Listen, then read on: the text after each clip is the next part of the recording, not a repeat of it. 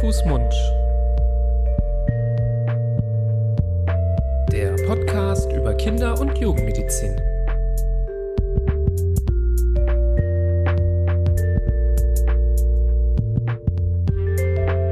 Ja, hallo und herzlich willkommen zu einer neuen Folge von Hand, Mund. Das ist euer Podcast über Kinder- und Jugendmedizin. Es begrüßen euch wie immer erstmal eure beiden Hosts. Ich bin Ibras Nami, Kinderarzt hier in Düsseldorf und Florian Barbos an meiner Seite. Hallo lieber Florian. Hallo Nibras. Auch äh, von der Zunft der Kinderärzte äh, hier angereist. Ähm, vielleicht hört ihr schon lange bei uns zu im Podcast, vielleicht auch erst seit kurzem. Ähm, wir besprechen äh, ganz bunt Themen aus der Kinder- und Jugendmedizin, aber auch übergeordnete Themen, die die Kindergesundheit betreffen. Manchmal alleine, manchmal im Interviewformat mit tollen Gästen. Und ähm, heute soll es um ein spannendes Thema gehen, über das wir auch schon mal gesprochen haben, was aber, glaube ich, nicht in einer Folge besprochen werden kann. Ähm, es soll um ja den äh, die Schnittfläche zwischen digitalen Medien und äh, unseren Kindern und Jugendlichen gehen. Aber dieses Mal ein bisschen aus einer anderen Perspektive. Wir haben schon mal, äh, glaube ich, ähm, Florian, äh, nicht nur einmal drüber gesprochen, was für Probleme auch da in mhm. diesem Themengebiet entstehen können. Heute soll es aber mal auch um Chancen und Potenziale dieser Medien gehen. Und dafür haben wir eine tolle Gästin gewinnen können. Wir begrüßen Frau Professor Dr. Julia Asbrand. Hallo, Frau Asbrand. Hallo, schön, dass ich hier sein kann. Hallo. Äh, danke, dass Sie auch hier sind, sich die Zeit genommen haben, heute mit uns über das Thema zu sprechen. Ähm, Sie sind Kinder- und Jugendpsychologin und vielleicht können Sie sich erstmal den Hörerinnen und Hörern kurz vorstellen und vielleicht noch mit so einem kleinen Randnotiz, ähm, wie es dazu kommt, dass Sie auch zu dem Thema digitale Medien und Kinder ja ein bisschen was sagen können. Ja, genau. Ähm, ich habe einen Lehrstuhl für klinische Psychologie des Kindes- und Jugendalters an der Friedrich-Schiller-Universität in Jena inne. Und tatsächlich leite ich hier auch eine psychotherapeutische Hochschulambulanz. Also ich bin Kinder- und Jugendlichenpsychotherapeutin und äh, habe das heißt, das heißt, ich habe einfach beide Themen bei mir, also sowohl die Forschung wie auch die Praxis. Und ähm, ich beschäftige mich damit natürlich auch mit Lebenswelten von Kindern und Jugendlichen. Und ich glaube, zu dem Thema ähm, Medien bin ich tatsächlich vor allem darüber gekommen, dass ich angefangen habe, partizipativ zu forschen. Das heißt, bei mir dürfen Jugendliche mitentscheiden, was geforscht wird und wie geforscht wird. Und tatsächlich äh, haben die da relativ stark darauf bestanden, dass wir uns mit dem Thema Medien beschäftigen müssen, dass sie sich da Input wünschen, wie sie damit besser umgehen können und auch welche Folgen das eigentlich schlussendlich für sie hat. Und dementsprechend habe ich das natürlich ernst genommen, wenn ich äh, partizipativ forsche und habe das auch jetzt dann weiter verfolgt, dass wir uns als Erwachsene damit beschäftigen müssen, um die Gefahren, aber auch die Chancen davon evidenzbasiert besser einschätzen zu können. Mhm. Ja, das ist, äh, finde ich, eine tolle Herangehensweise, dass Sie da auch die Kinder und Jugendliche einbeziehen in äh, die Forschung, die Fragestellungen, die sich dann ergeben und ähm, ja, es wundert einen natürlich auch äh, nicht ganz, dass das äh, für die jungen äh, Leute und den Nachwuchs ein Thema ist, das äh, ja sehr interessant ist, wo Fragen auch unter den Nägeln brennen, wo aber auch Evidenz gebraucht wird, gerade wenn es ja auch um die äh, positiven Aspekte geht, über die wir heute sprechen wollen. Ähm, denn so grundsätzlich, wenn man sich mal die Medien, äh, also die, das Thema Medien in den Medien anschaut, wenn man äh, nachliest, was gibt es da für Artikel ähm, oder äh, auch Fernsehbeiträge sieht, dann ist ja dann doch die Grundstimmung erstmal sehr negativ. Es wird viel kritisiert, zum Teil auch verteufelt, ähm, dass Medien ja eben Kindern oft nicht gut tun, dass man das vielleicht lange herauszögern muss. Ich kann vielleicht ja auch mal erzählen, wie wir eben auf sie aufmerksam geworden sind. Das war nämlich beim äh, Kongress der Deutschen Gesellschaft für Kinder- und Jugendmedizin. Da hatten sie einen tollen Vortrag und da merkte man auch, dass in der Kinderärzteschaft da teilweise die Meinungen sehr gespalten sind, äh, bis hin zu wirklich absoluten Gegnern von Medien, die ihren äh, Familien, äh, die sie betreuen, äh, raten, das äh, gar nicht äh, überhaupt nur in die Nähe ihrer Kinder zu lassen. Ähm, warum sollte man das aber vielleicht auch mal von der anderen Seite ähm, beleuchten?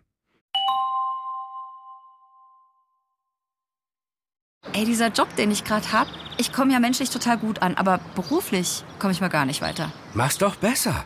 Mit einem Job bei SOS Kinderdorf machst du nicht nur einen Job, sondern du kannst wirklich etwas bewirken. Du kannst dich weiterbilden und kommst beruflich voran. Bewirb dich jetzt auf einen von vielen Jobs. SOS Kinderdorf. Mach's doch besser.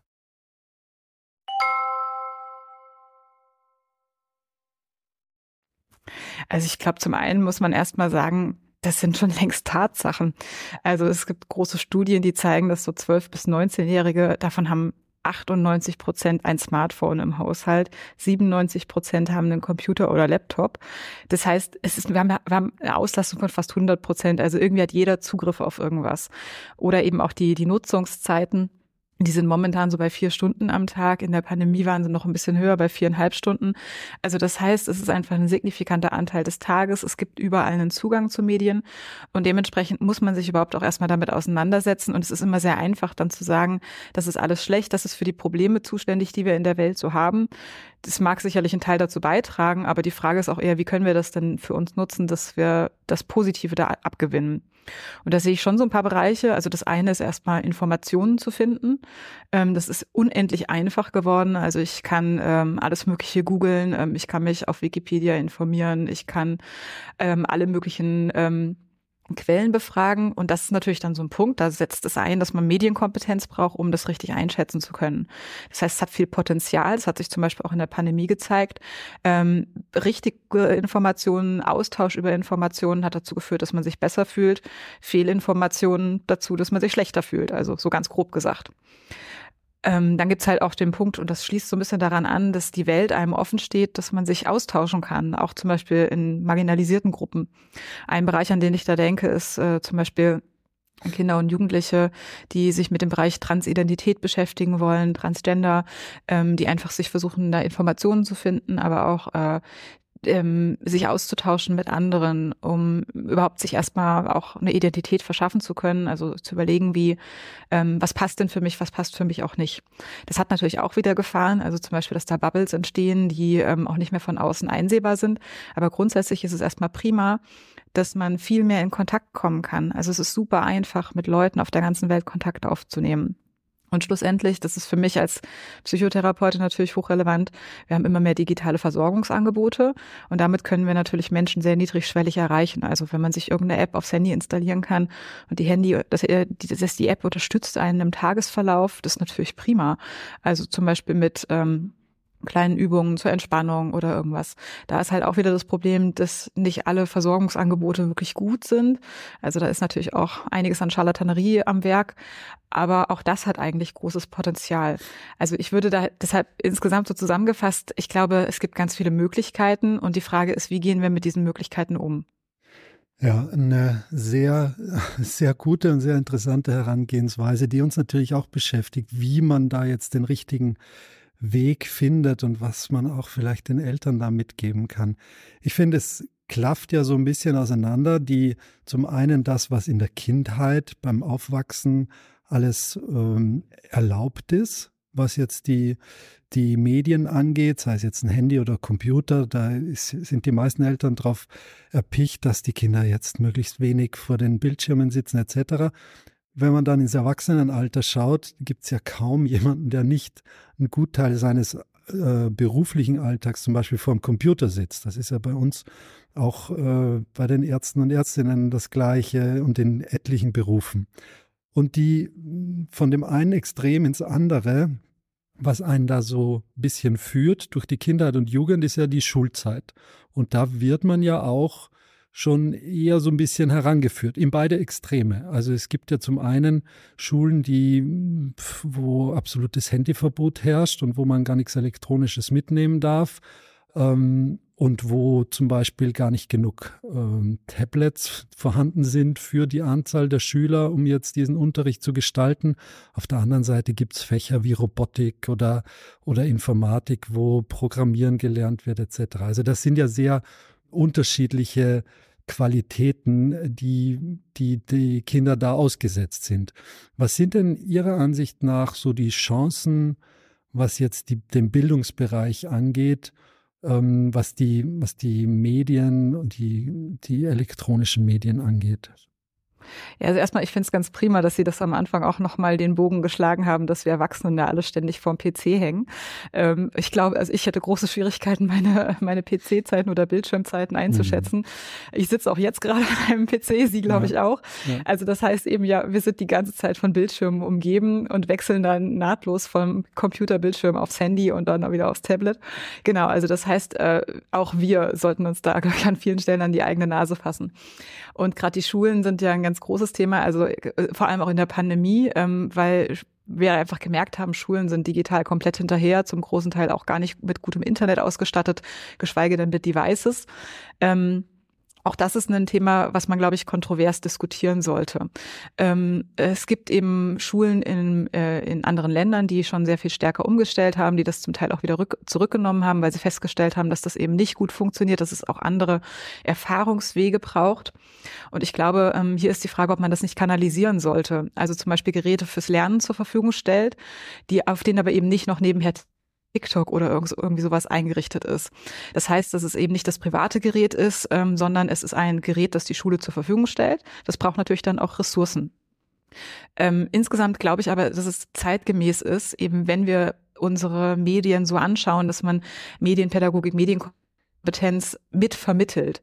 Also das heißt, dass es nicht nur darum geht, ähm, dass die Medien zu nutzen, um zum Beispiel, was weiß ich, besser Geschichte zu lernen oder interaktiver Mathe oder sonst was, sondern auch das Thema Medienkompetenz in den Mittelpunkt zu rücken. Ähm, und das heißt, dass man da, glaube ich, auch viel beibringen kann an Soft Skills, die man später auch braucht. Also ich habe ja schon genannt, zum Beispiel das Erkennen von Informationen, welche, welche Quelle kann ich vertrauen, welcher Quelle nicht. Ähm, wie kann ich vielleicht wirklich auch programmieren lernen? Das ist ja schon auch ein wichtiges Skill für viele. Und dann aber für das Lernen insgesamt ähm, einfach eine Varianz auch an, an Erfahrungswegen zu schaffen. Das heißt, da gehören natürlich auch Offline-Zeiten dazu, zum Beispiel projektbasiertes Lernen, äh, irgendwas draußen zu machen. Ähm, es ist aber halt nicht so, dass das dann die beste Lernform der Frontalunterricht ist und das praktisch das die, das einzige ist, was wir offline machen können und online ähm, dann eben das Bessere ist, sondern wir, glaube ich, wir brauchen eine Varianz. Wir lernen am besten dadurch, dass wir auf verschiedenen Wegen erfahren. Und was man natürlich auch machen kann, und darüber haben wir noch gar nicht gesprochen, ist natürlich auch die Frage, ab welchem Schuljahr sollte man das eigentlich einsetzen? Also wie viel Zeit sollte man schon mit digitalen Medien in der Grundschule verbringen. Ich glaube, die weiterführende Schule gehört es auf jeden Fall. In der Grundschule kann man das vielleicht einfach auf, nochmal auf kürzere Zeiten begrenzen. Aber es geht ja eigentlich darum, unsere Kinder und Jugendlichen fit zu machen, sich in dieser Welt auch zurechtzufinden. Mhm das klingt, das klingt alles total super, ist natürlich auch irgendwo theoretisch. Ähm, die Frage ist natürlich, äh, ist das auch realistisch oder abbildbar überhaupt in naher Zukunft? Ich meine, die Pandemiesituation hat ja gezeigt, dass, äh, glaube ich, viele Lehrkräfte äh, da auch ihre Schwierigkeiten hatten, ähm, digital äh, umzuschwingen.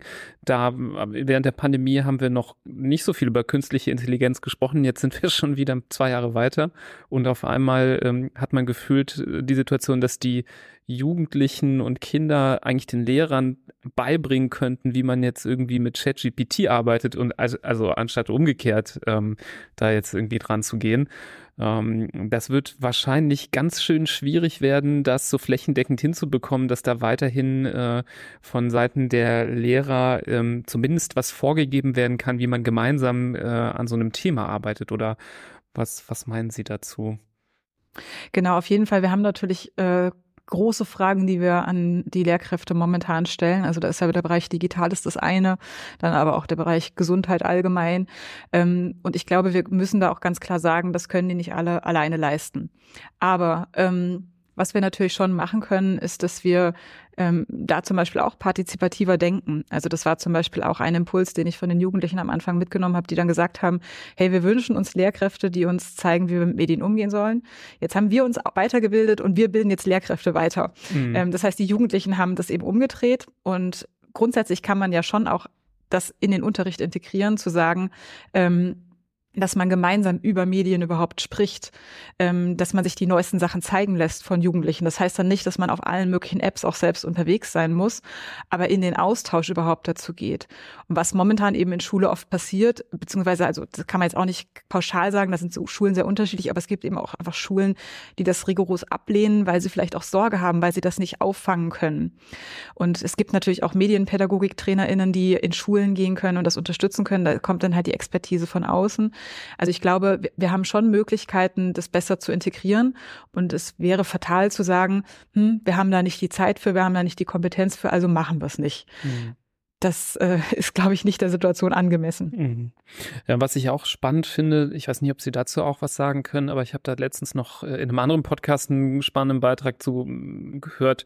Da ging es darum, dass äh, immer mehr Schüler und Schülerinnen teilweise Dinge, die sie jetzt im Unterricht nicht ganz geschafft haben zu verstehen, sich durch KI zum Beispiel erklären lassen. Und da dachte ich, äh, das ist ja eigentlich auch total der tolle Use Case, dass man, äh, dass die KI so ein bisschen der Nachhilfelehrer ist ist, den man mit nach Hause nehmen kann und äh, der quasi äh, mit Engelsgeduld einem auch hundertmal die Sache nochmal erklärt. Ist natürlich die Frage, ob dann äh, immer was Richtiges rauskommt, aber ist wahrscheinlich auch die Frage, ob äh, nicht bald es wahrscheinlicher ist, dass die KI einem das richtig erklärt, als äh, jetzt zum Beispiel der Nachhilfelehrer, ähm, den man jetzt äh, aus drei Klassen drüber äh, sich günstig gebucht hat, damit er dem Kind mal ähm, die bei den Hausaufgaben hilft. Also ähm, das finde ich ist tatsächlich ein spannender Bereich, Bereich, äh, der jetzt wahrscheinlich gerade noch so in den Kinderschuhen steckt. Genau, also ich glaube schon, dass es kommt natürlich auf die Qualität des Nachhilfelehrers an, ob die KI den so einfach ersetzen kann. Ähm, aber insgesamt finde ich das auch eine super Idee, dass man die KI mehr als Tool nutzt. Ähm, und da geht es dann natürlich auch wieder darum, dass die Kinder und Jugendlichen eigentlich zumindest so gut vorbereitet werden müssen, dass sie erkennen, ist das gerade richtig, was mir die KI erzählt oder eben nicht. Also das heißt, vielleicht kann sie es mir einfach nochmal anders erklären. Vielleicht kann sie mir Aufgaben stellen, mit denen ich dann mhm. üben kann. Ähm, dafür ist es auf jeden Fall eine super Sache. Und das ist tatsächlich auch eine Möglichkeit, dass eben digitale Medien Ungleichheit abbauen können, weil eben mehr Leute Zugriff auf bestimmte Ressourcen haben. Das funktioniert nicht von selbst, aber eben auch wieder da ist halt die Frage, wie man es nutzen kann. Wenn wir jetzt wieder auf einen anderen Bereich gehen, äh, nämlich die Freizeitgestaltung oder das Spielen der Kinder. Jetzt hört man ja immer wieder, und das äh, hat man schon uns oder mir in meiner Generation gesagt, und jetzt wird es den jetzigen Kindern gesagt, ja, früher haben wir im Wald gespielt und Cowboy und Indianer und ähm, jetzt hängen die Kinder nur noch vor der Glotze oder vor der Playstation. Ich glaube, dass viele, die da Cowboy, Indianer, Cowboy und Indianer gespielt haben, das gar nicht gespielt hätten, wenn sie auch schon solche Spielkonsolen zu Hause gehabt hätten. Aber da es die nicht gab, äh, ist man dann vor die Tür gegangen, was natürlich von äh, Gesundheitsaspekten und ähm, etlichen anderen Bereichen sehr wünschenswert und sehr lobenswert ist, wenn man sich eher mit solchen Dingen beschäftigt. Nichtsdestotrotz ähm, hat, glaube ich, auch das digitale Spielen ja nicht nur Nachteile. Also ich meine, es macht Spaß, das ist, ist mal klar, ähm, aber es hat ja schon auch ähm, Folgen oder ähm, ja, für die, für das Kind, das sich da mit den Spielen, sei es jetzt Strategiespielen oder sonstigen Dingen, da die Zeit vertreibt, die man durchaus auch positiv nutzen kann oder positiv bewerten kann. Wie sehen Sie denn diese vielleicht doch ähm, zweierlei Rolle dieses, dieses ähm, Zeitvertreibs, nennen wir es mal? Genau, also erstmal ist das, glaube ich, ja so ein typischer Effekt, dass man immer auf die Vergangenheit schaut und äh, früher war alles besser. Ähm, mhm. Ich glaube, mit dem Aufkommen der, des Buchdrucks wurde auch schon prophezeit, das ist der Untergang der Menschen. Alle stecken nur noch die Nasen in Bücher. Mit dem Fernsehen war es ganz ähnlich. Ähm, also der, das ist jetzt ja schon diverse Male prophezeit mhm. worden. Wir gucken, wie das jetzt, ob das jetzt die digitalen Medien übernehmen. Ähm, was ich tatsächlich schwierig finde, ist, ähm, ich würde bei dieser Sache eben, weil es ja so ein äh, kontroverses Thema ist, was auch heiß diskutiert wird, immer sagen, wir müssen da eigentlich auf die Wissenschaft bauen. Ähm, und es gibt bislang keine Studie, zumindest keine, die ich kenne, die analoges und digitales Spielen miteinander vergleicht, weil das müsste man ja eigentlich tun. Also was ist denn besser, was ist schlechter? Ähm, was man sagen kann, ist, dass wenn man analoge Spiele in die digitale Welt überträgt, dann werden die zum Teil als komplizierter wahrgenommen. Aber das sind auch nur einzelne Studien. Oder es gibt eine Studie, die gezeigt hat, dass sich jüngere Kinder ähm, analog sozialer verhalten, als wenn sie digital miteinander interagieren. Aber auch das, das waren halt so punktuelle Effekte, und deshalb würde ich erst mal sagen, wir wissen momentan da eigentlich gar nicht genug drüber, um sagen zu können, digitales Spielen ist schlecht, analoges Spielen ist gut. Ähm, was wir wissen ist, womit beschäftigen sich Kinder und Jugendliche und tatsächlich auf Nummer eins steht Minecraft. Minecraft ist ein Spiel, wo man Sachen baut, also kein Ballerspiel. Ähm, das spielen ungefähr ein Fünftel aller Kinder zwischen oder Jugendlichen zwischen 12 und 19. Das heißt, es ist ja auch erstmal was, da muss man, also wo man einfach auch was produziert, äh, wo es jetzt nicht nur um darum geht, möglichst viele Punkte mit Schießen oder so zu gewinnen. Ähm, insgesamt würde ich hier eigentlich auch wieder eher sagen, wir müssen differenziert drauf gucken, auch zum Beispiel aufs Alter. Ähm, und da würde ich schon sagen, natürlich, je jünger das Kind ist, desto weniger Bildschirmzeit. Ähm, wir müssen auch schauen auf das Ausmaß des Spielens. Ähm, spiele ich einmal die Woche drei Stunden oder spiele ich jeden Tag drei Stunden? Das macht einen riesen Unterschied. Weil da kommt es dann oft auch darauf an, wenn wir ähm, die psychische Gesundheit betrachten, dass wir halt noch genug Zeit haben müssen für andere Sachen, die uns gut tun. Also sich zu bewegen, rauszugehen, ähm, soziale Interaktionen zu haben. Und äh, deshalb, ich glaube, was wir eigentlich brauchen, um psychisch gesund zu bleiben, ist einen flexiblen Alltag. Also mal digital unterwegs sein, mal analog, mal was mit anderen machen, mal was alleine machen, mal draußen sein, mal drinnen sein. Das ist eher so eine Faustregel, das ist jetzt nicht wirklich evidenzbasiert, aber das ist halt natürlich auch der Punkt, ab wann Spielen in Anführungszeichen krank macht, wenn ich das halt zwölf Stunden am Tag mache oder halt auf, auf irgendeinen langen Zeitraum hin, dass ich eigentlich gar nichts anderes mehr schaffe.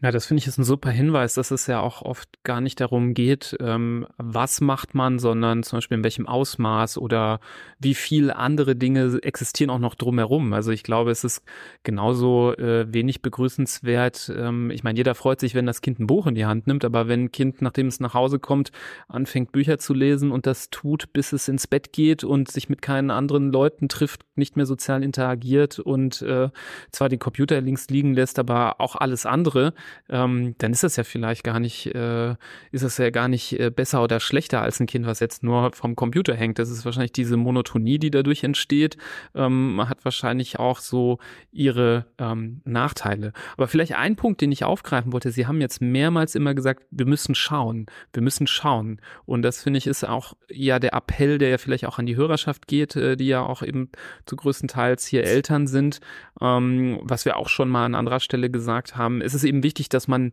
ähm, als Eltern schaut, was die Kinder da machen und sich da auch ein bisschen einbringt.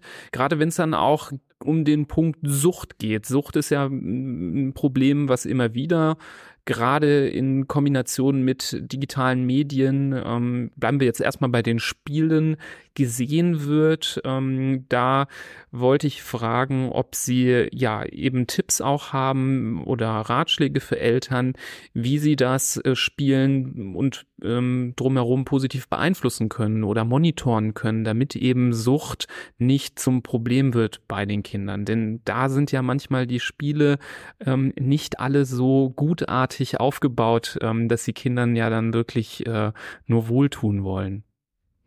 Genau, da muss man natürlich ganz klar sagen, die Gaming-Industrie hat äh, da ganz andere Ziele, als wir das vielleicht haben. Ähm, da möchte man natürlich, dass äh, Kinder, Jugendliche, auch Erwachsene so lange wie möglich im Spiel drin bleiben, dass sie vielleicht auch ähm, Käufe im Spiel tätigen. Und äh, das heißt, das sind natürlich auch bewusst Sachen, die eigentlich in Spielen für Minderjährige nichts verloren haben. Also auch so Geschichten wie Lootboxen und sowas. Also alles, was so einen Glücksspielcharakter hat, das gehört eigentlich nicht in Spiele für Minderjährige. Ähm, dementsprechend muss man so sollte man da einfach drauf gucken, was, was spielt mein Kind eigentlich genau, sich das auch zeigen zu lassen, aktives Interesse daran zu zeigen. Ähm, weil wir haben mittlerweile, wir haben eine höhere Prävalenz von Suchterkrankungen in diesem Bereich. Also das ist mittlerweile, das gibt schwankende Zahlen, aber zum Teil auch bis ein Fünftel aller Jugendlichen. Ähm, ich weiß nicht, ob es tatsächlich so viele sind, aber auf jeden Fall hat das in Corona ähm, auch zugenommen. Jetzt muss man aber sagen, es ist nicht so, ich habe da ein Spiel und dieses Spiel hat irgendeinen Spielmechanismus drin und deshalb werde ich süchtig, sondern die Offline-Welt hat da einen Einfluss, der nicht zu unterschätzen ist. Das heißt, ähm, da spielt zum Beispiel mit rein die positiven Beziehungen zu Eltern, aber auch zu Freunden oder wenn ich meine eigenen Emotionen gut regulieren kann, also wenn ich gut mit mir selber klarkomme, weil das mich dann wieder eher auch dazu befähigt zu sagen, hey, ich habe jetzt gerade zwei Erfolgserlebnisse in dem Spiel, aber nach einer gewissen Zeit kann ich auch wieder aufhören. Ähm, Das heißt, die Eltern sollten natürlich schon auch Kinder begrenzen und da gibt es natürlich dann auch Diskussionen zu. Ähm, aber dabei zu unterstützen, dass die, äh, dass sie zum Beispiel auch weiterhin noch Kontakte offline haben. Und das ist schon was, was dann auch ein, wiederum ein protektiver Faktor dafür sein kann, dass da sich eben keine Sucht entwickelt. Also das heißt, das, das Spiel alleine ist jetzt nicht erstmal direkt der Suchtfaktor. Das hat einen Belohnungseffekt. Das kennen wir, glaube ich, alle. Man verdient Punkte, man schafft den nächsten Erfolg und so weiter und so fort. Das ist natürlich toll. Aber das allein führt noch nicht zur Sucht, sondern da braucht es eben noch die anderen Faktoren drumherum. Und das spielt zum Beispiel auch eine Rolle, haben die Kinder sonst Probleme, zum Beispiel in der Schule, ähm, werden da nicht gut angenommen, haben Kontakt zu Freunden verloren. Und das sind alles Dinge, die Eltern eigentlich auch mitbekommen sollten. Also das heißt, wo sie nicht die ganze Zeit daneben sitzen müssen, was ihr Kind jetzt genau in welchem Spiel tut. Vielleicht, Sie haben es jetzt einmal kurz erwähnt, das Wort Lootbox. Ähm, können Sie da noch mal drauf eingehen? Das ist ja etwas, was einem relativ häufig unterkommt, vor allem bei diesen Spielen, die am Handy zu spielen sind, auch, also für, auch von den Kindern gespielt werden, was weiß ich, Brawl Stars oder wie auch immer diese Dinge heißen. Ähm, und da kommen diese Lootboxen, glaube ich, regelmäßig vor. Die sind aber ganz schön problematisch und eigentlich ähm, ist das nicht verboten in, in Spielen, für, die für Kinder und Jugendliche gemacht sind? Oder vielleicht können Sie einmal sagen, was, was die, so eine Lootbox ausmacht, was das ist und ob ich recht habe damit, dass das eigentlich verboten wäre? Genau, also das sind so ähm, virtuelle Behälter eigentlich in, in Computerspielen und da ist irgendwas drin. Also zum Beispiel Waffen oder irgendwelche Gegenstände, die irgendwas Besonderes können.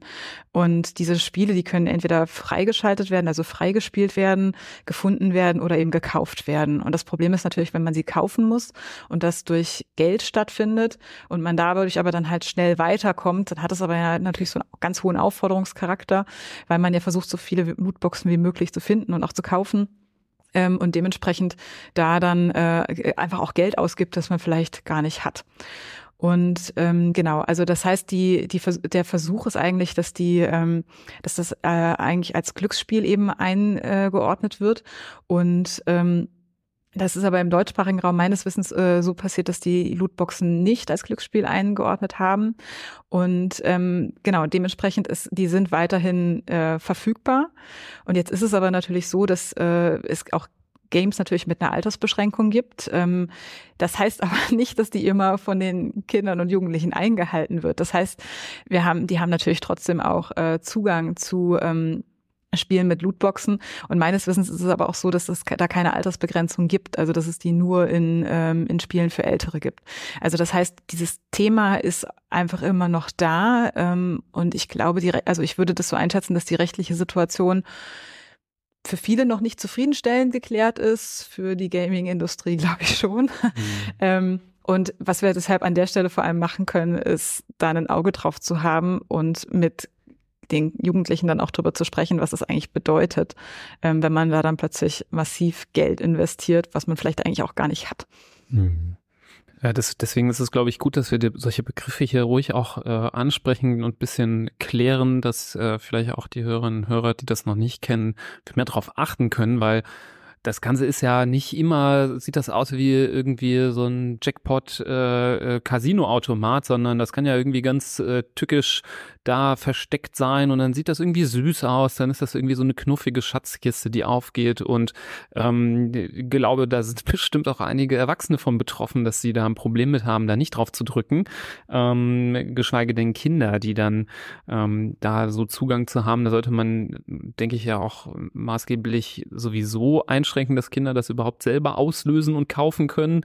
Ähm, und wenn sie dann kommen und äh, sagen, kannst du das nicht für mich freischalten, dann äh, habe ich es schon öfter erlebt, dass Eltern gesagt haben, selbst bei uns in der Klinik, so ja, wenn du hier die Untersuchung gut machst, dann äh, lade ich dir nochmal fünf Euro auf dein äh, Spiel.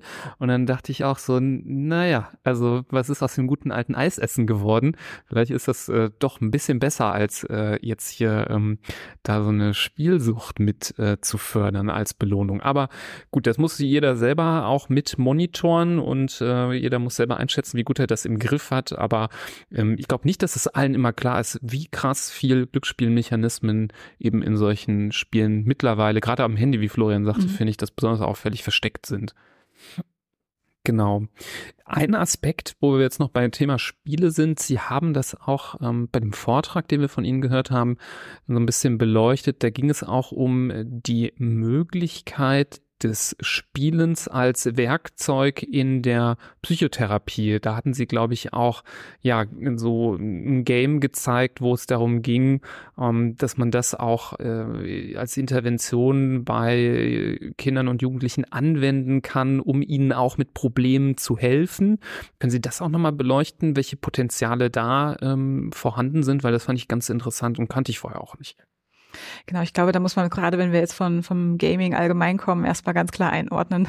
Diese Spiele können nicht mithalten mit den Games, die ähm, wir sonst so auf der Konsole oder auf dem PC oder so haben. Aber ähm, es wird eben versucht, dass man digitale Unterstützungsangebote gamifiziert, das heißt in eine digitale Welt überträgt, die Aufforderungscharakter hat, wo man sich gerne mit beschäftigt. Ähm, das hat einfach das Potenzial, dass man ganz niedrigschwellig Unterstützung bekommt.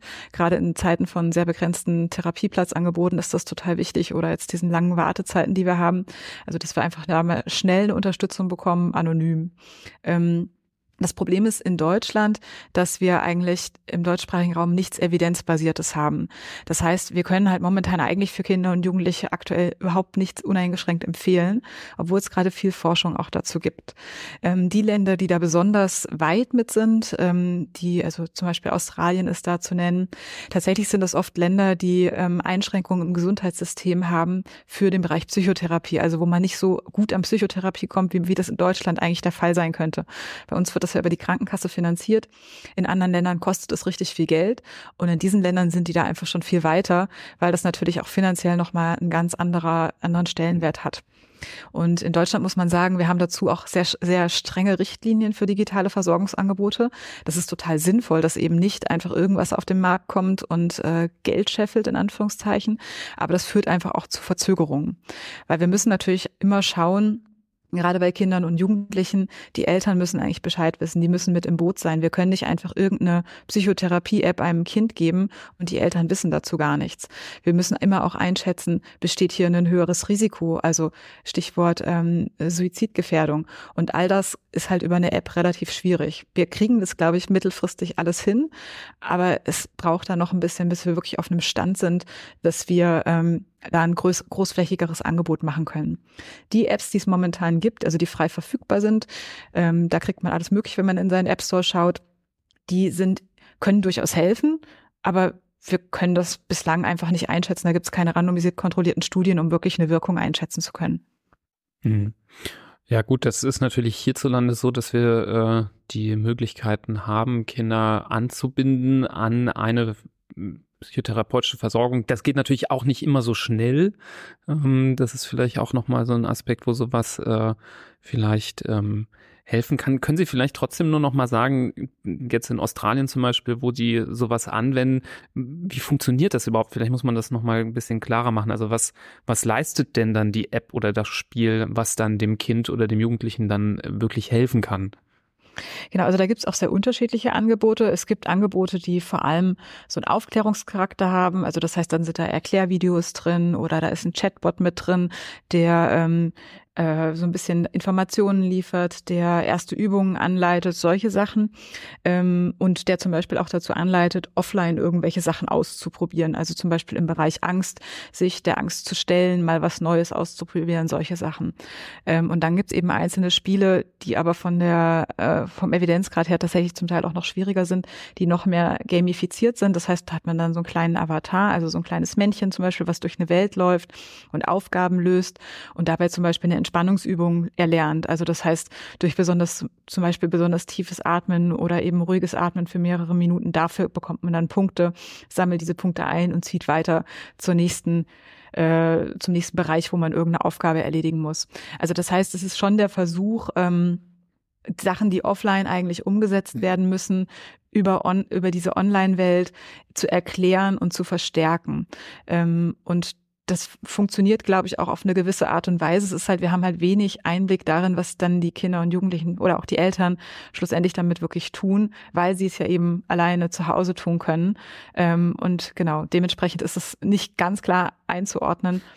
Ähm, was die dann eigentlich damit machen, ob nebenher der Fernseher läuft oder genau, das wissen wir alles nicht. Ja, ist wahrscheinlich auch der Zeitpunkt, wann sie damit kontaktiert Genau, werden, ja. ne? Weil wenn derjenige, der schon seit acht Monaten jeden Tag fünf Stunden bei GTA 5 rumhängt, äh, wird wahrscheinlich eh- dich so äh, leicht äh, umzustimmen sein, dann dieses Spiel zu spielen, als das Kind, was jetzt vielleicht als einer der ersten Spiele mal sowas spielen darf und darüber dann vielleicht direkt irgendwie positiv verstärkt wird in, in einzelnen Punkten. Aber spannend, da sind wir gespannt, was kommt und vielleicht äh, bleibt ja die Hoffnung, dass sich da doch nochmal die ein oder andere äh, Gaming-Firma da nochmal äh, mit engagiert und ähm, die haben ja ganz andere Potenziale, da sowas auf die Beine zu stellen, sodass das vielleicht die Kinder auch dann doch noch mehr reizt, äh, das auch auszuprobieren. Mhm. Sie haben es am Anfang äh, erwähnt, anhand dieser Zahlen, wie verbreitet Computer, Handys etc. sind, dass das ja quasi flächendeckend ähm, ja, zu finden ist. Dementsprechend kann man sich bei diesen Medien ja kaum entziehen. Jetzt gibt es noch die anderen Medien, die sogenannten sozialen Medien. Da wäre es, glaube ich, auch vielen Eltern am liebsten, man würde da bis zum 18. Lebensjahr dem einen Riegel vorschieben und die Kinder haben kein Instagram-Profil und äh, haben keinen Account bei TikTok und wenn sie dann erwachsen sind, dann sollen sie tun, was sie wollen, aber äh, solange sie im, unter dem jeweiligen Dach wohnen, sollten sie am besten nicht damit in Berührung kommen. Der Gedanke ist ja genauso fehlgeleitet und, und fehl am Platz eigentlich, wie das, dass ich mir denke, mein Kind soll überhaupt nie ein Handy haben, ähm, aus unterschiedlichen Gründen. So, so manipulativ äh, soziale Medien natürlich auch sind, so hat das Verbot von sozialen Medien ja auch durchaus seine Nachteile. Wie, wie sehen Sie denn da dieses Gleichgewicht oder Ungleichgewicht, wenn es um das, um den Nutzen und um das Verbot geht? Ja, Sie haben es ja gerade eigentlich schon auch gesagt. Man würde dann ja davon ausgehen, ähm, ich verbiete meinem Kind das 18 Jahre lang und am 18. Geburtstag installiert es sich alle Apps, die es unter der Sonne so findet und muss dann mit all diesen Apps, mit all diesen Medien eigentlich auch klarkommen. Und äh, das ist natürlich eigentlich äh, heikel, das ist sehr heikel. Ähm, die also das heißt, man, man kann natürlich auch zum Beispiel darüber argumentieren, dass Verbote irgendwas nur attraktiver machen und deshalb nicht funktionieren. Ähm, es ist halt viel eher die Frage, wie müssen Verbote ähm, oder auch Empfehlungen altersentsprechend aufbereitet werden. Also das heißt, äh, welche App darf ich vielleicht ab einem gewissen Alter schon nutzen? Die Apps selbst haben auch Altersempfehlungen, aber die, ich glaube, da interessiert sich eigentlich kein Mensch für. Ähm, man findet natürlich da auch immer wieder Wege drumherum, äh, diese Apps dann trotzdem zu nutzen. Aber was wir natürlich machen können als Eltern, ist eine Orientierung zu geben und zum Beispiel dann zu sagen, wenn alle in der Klasse WhatsApp installieren, äh, der WhatsApp kann man dann von WhatsApp halten, was man will. Drei Viertel aller Jugendlichen nutzen es. Ähm, und wenn dann zum Beispiel alle Informationen in der Klasse über WhatsApp ausgetauscht werden und das, dann ist halt so die Frage, sollte ich das mit meinem Kind auch gemeinsam installieren und es aber dabei begleiten. Also das heißt zum Beispiel, sich das gemeinsam anzugucken, auch zu sagen, dass äh, wenn da zum Beispiel pornografische Inhalte geteilt werden oder einzelne Kinder ähm, plötzlich äh, gebullied werden, dass man dann sagt, okay, das sind Momente, komm dann zu mir, vertrau mir. Also dass so eine Offline, ein Offline-Vertrauen besteht, so dass man, wenn online irgendwas passiert, dann auf die Eltern zukommen kann. Das wäre dann eigentlich die Idee, eher da begle einen begleiteten ersten Umgang zu machen und dann ähm, sukzessive das aufzubauen, auch hier wieder das Stichwort Medienkompetenz, ähm, so dass man eine Nutzung davon eigentlich erlernt, dass man auch merkt, welche Inhalte sind okay, welche sind nicht okay. Ähm, wie geht's mir, wenn ich das benutze? Wann muss ich vielleicht aufhören, das zu benutzen, weil es mir einfach nicht gut tut? Und das ist dann zum Beispiel auch was, was zum Beispiel für das Thema Instagram immer wichtiger wird. Da dient es dient ja zum Beispiel sehr der Selbstdarstellung. Und da dann auch zum Beispiel darüber zu sprechen, dass das oft auch eine sehr verzerrte Realitätsdarstellung ist, die vielleicht sogar auch noch stark retuschiert ist. Ähm, und dass die Kinder halt lernen, da auch auf sich selbst zu achten. Und das ist halt genau dieses äh, eigentlich sukzessive, das in die Entwicklung mit einzubauen, ist wesentlich sinnvoller, als da ein allgemeines Verbot auszusprechen. Weil wiederum, und das ist die andere Seite, bleiben wir noch mal kurz bei dem, wenn WhatsApp eben nicht installiert wird, alle anderen in der Klasse benutzen es, ist dieses Kind ausgeschlossen. Es bekommt Inhalte nicht mehr mit. Also das ist so die Frage oder die Entscheidung, die man da treffen muss. Und da kann man natürlich auch keinen Eltern reinreden, aber das sind halt die Punkte, die man da berücksichtigen sollte. Mhm. Erstmal äh, hart gefragt, kennen Sie so Fälle oder haben Sie schon sowas erlebt, dass Kinder äh, ja psychisch gelitten haben äh, darunter, ähm, dass sie eben nicht daran teilhaben konnten, so dass es wirklich schon ins Krankhafte ging, weil eben so rigoros äh, vorgeschrieben wurde, nee, das darfst du nicht, da darfst du nicht mitmachen?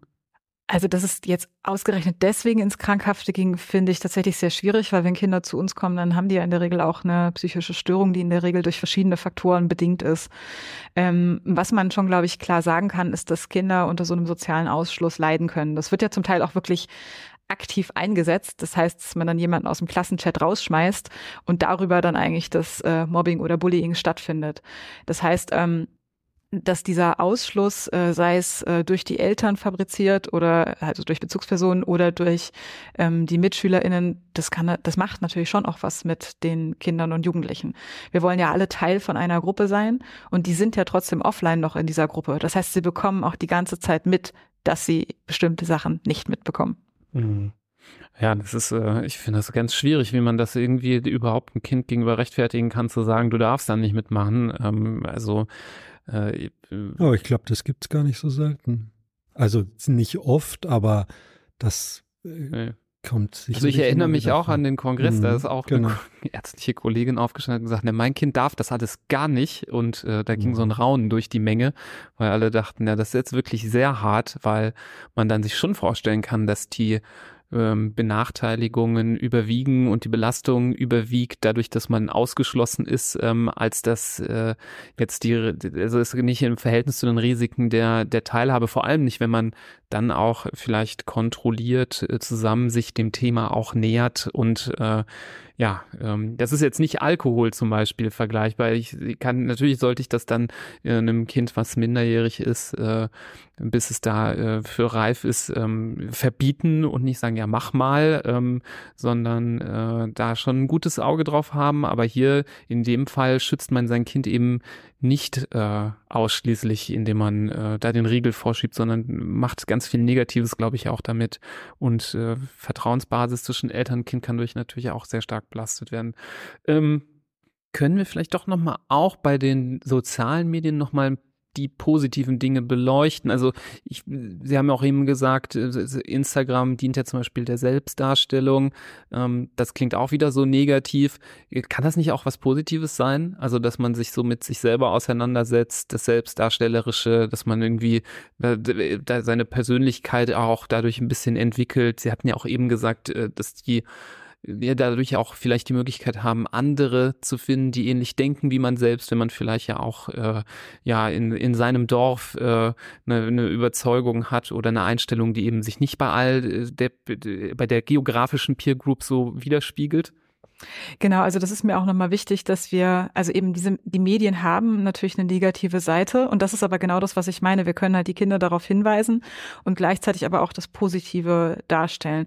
Also das heißt, ich kann ja bei Instagram auch Leuten folgen, die ähm, vielleicht besonders spannende Botschaften haben, mich da informieren, ähm, Leute, die vielleicht auch ein Vorbild, eine Vorbildfunktion sein können. Ähm, und genauso wird Instagram ja durchaus auch als äh, Messenger-Dienst verwendet, also um wirklich auch in Austausch miteinander zu gehen.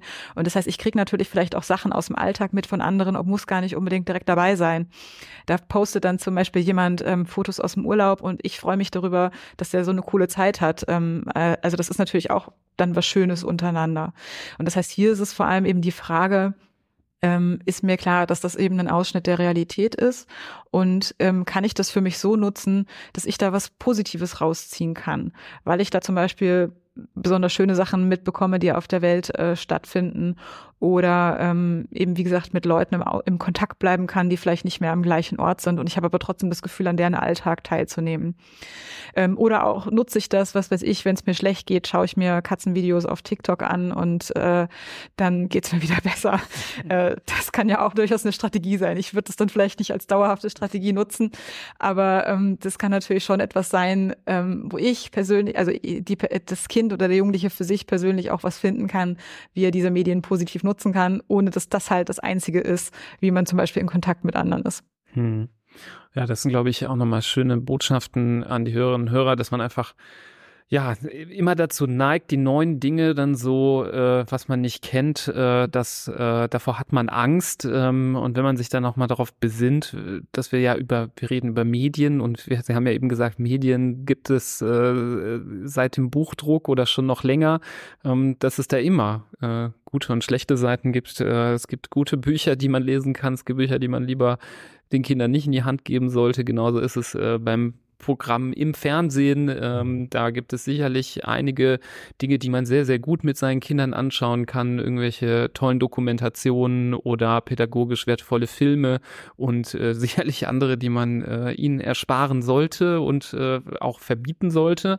Ähm, und genauso ist es bei sozialen Medien auch. Und wenn man dann äh, Social Media Account wie einen Film oder wie eine Doku oder wie ein Buch sieht, dann hilft es, glaube ich, ähm, da das nochmal besser einzuordnen, dass äh, man da gemeinsam ein bisschen selektieren kann, was gibt es dort und ähm, den Kindern da so ein bisschen das mit an die Hand gibt. Das Einzige, was eben nicht äh, abzubilden ist, so leicht mit den anderen Medien, ist das, was man selber so nach außen trägt. Und da sind wir in so einem ganz anderen Bereich. Wir haben ja auch mal in einer anderen Folge über das Thema Cyber Grooming gesprochen.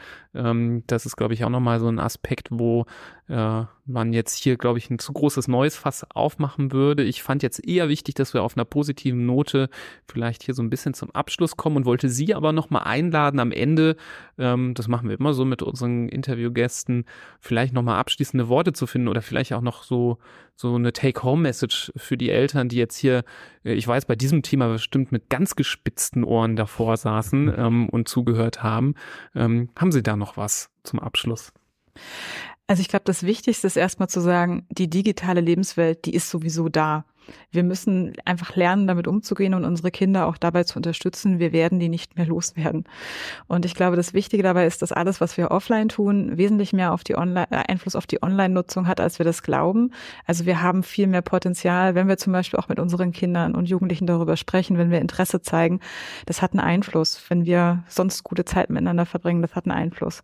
Das heißt eben, dieser, dieser Zusammenhang aus Offline und Online, das hat Chancen, das hat Risiken. Ähm, weil natürlich, wenn es mir offline schlecht geht, ist online schwieriger.